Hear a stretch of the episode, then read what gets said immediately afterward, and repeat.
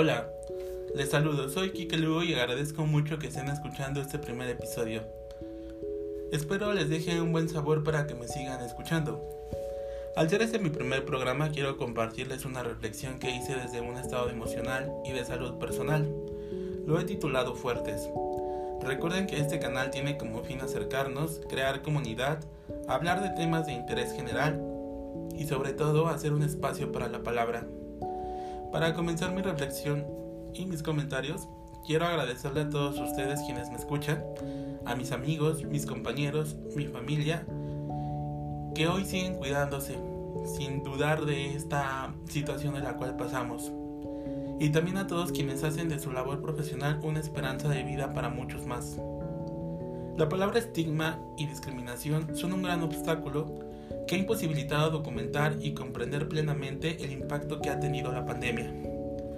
Las experiencias de desigualdad y discriminación están a la orden del día y se ven agravadas por factores como la discapacidad, la edad, el origen étnico o racial, la situación socioeconómica o cultural, el idioma, las creencias, la ubicación geográfica y otras más que son algunas dimensiones de las en las cuales todos estamos inmersos y nadie se puede escapar.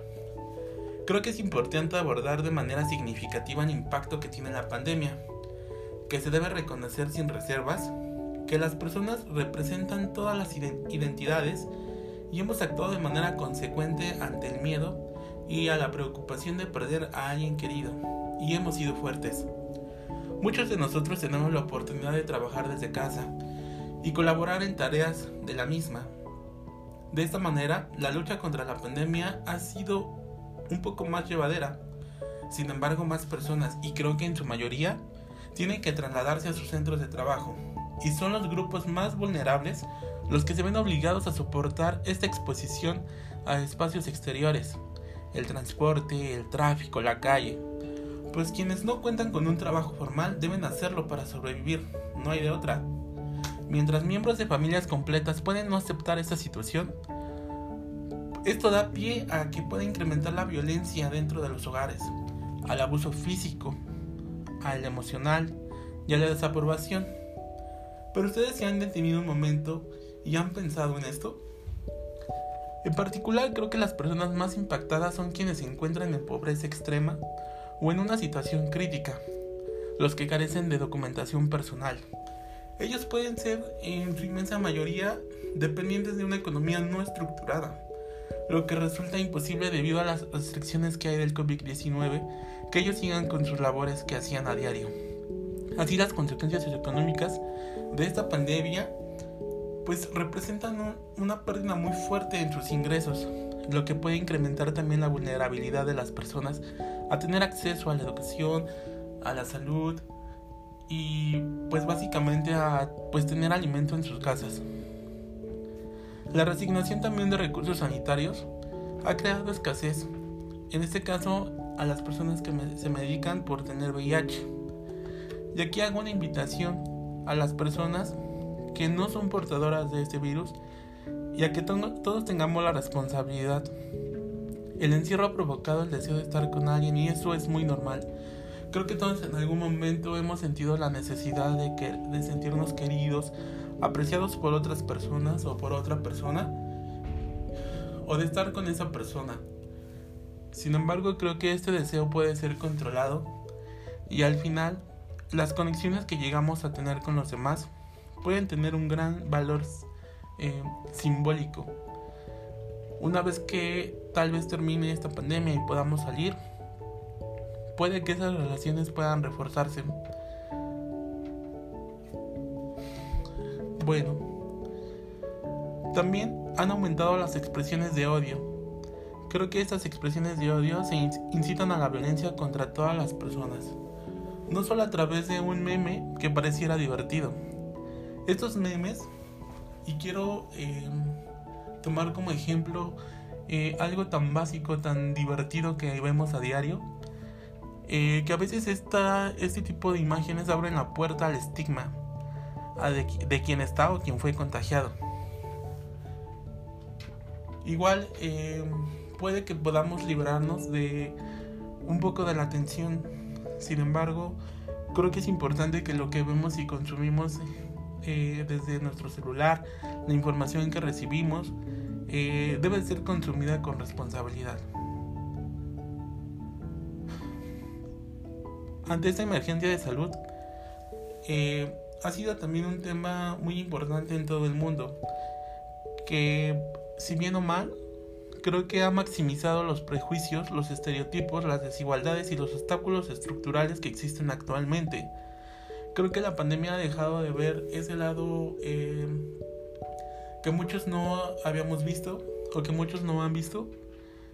Y creo que es momento de hacer esta eh, reflexión sobre estos contextos de algunas personas y de nosotros mismos en el lugar donde nos encontramos. No es importante tan solo estar sanos, también es importante eh, ver sanos a los demás. Es importante ser empáticos para quienes somos iguales, es decir, de humano a humano, porque la otra persona que está frente a mí es otro humano como yo. En algunos momentos estos contextos nos colocan en lugares vulnerables, y es válido buscar aquellos espacios para lograr conocernos y escuchar nuestras, nuestros más profundos pensamientos. Estar o no haber estado contagiado de este virus no debería ser un motivo alguno para recibir algún tipo de rechazo o reproche. Todos estamos frágiles a a este, ante esto que es desconocido. Este virus que ni los médicos saben eh, cómo va a actuar. Hay personas que han sentido síntomas y que, que lamentablemente no, no ganan esta batalla. Hay otros que sí lo han logrado y hay otros que no sienten los síntomas y ya fueron contagiados. No importa si estás yendo a trabajar, si estás en un lugar privilegiado, y me refiero no a tener un privilegio económico, sino tener eh, la posibilidad de no salir de tu casa, pues sigas tomando las medidas necesarias.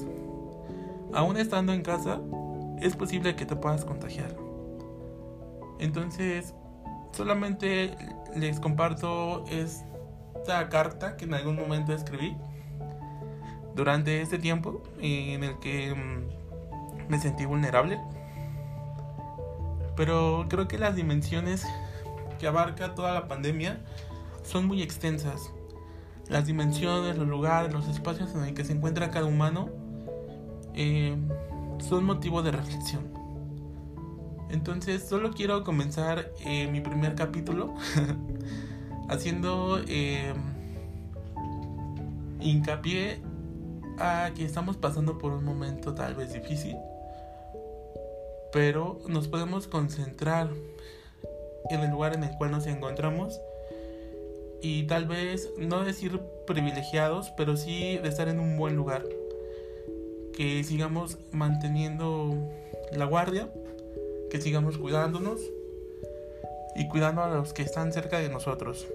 Todos estamos vulnerables, sin embargo todos podemos hacer algo para que esto sea, mm, pues para que no llegue a nosotros. Es imposible decir que no llegará o que sí llegará, pero mientras nos cuidemos, creo que todo puede ir mejor. Este primer capítulo lo eh, comparto para que todos estemos en contexto, que todos sepamos un poco de esto y que todos se den la oportunidad de reflexionar, de pensarse y de hablarse a sí mismos para tener un poco de tranquilidad y paz interior. Mi nombre es Kike Lugo. Los espero en el próximo capítulo que les he de estar anunciando. Y bueno, les mando un fuerte abrazo a distancia. Cuídense mucho.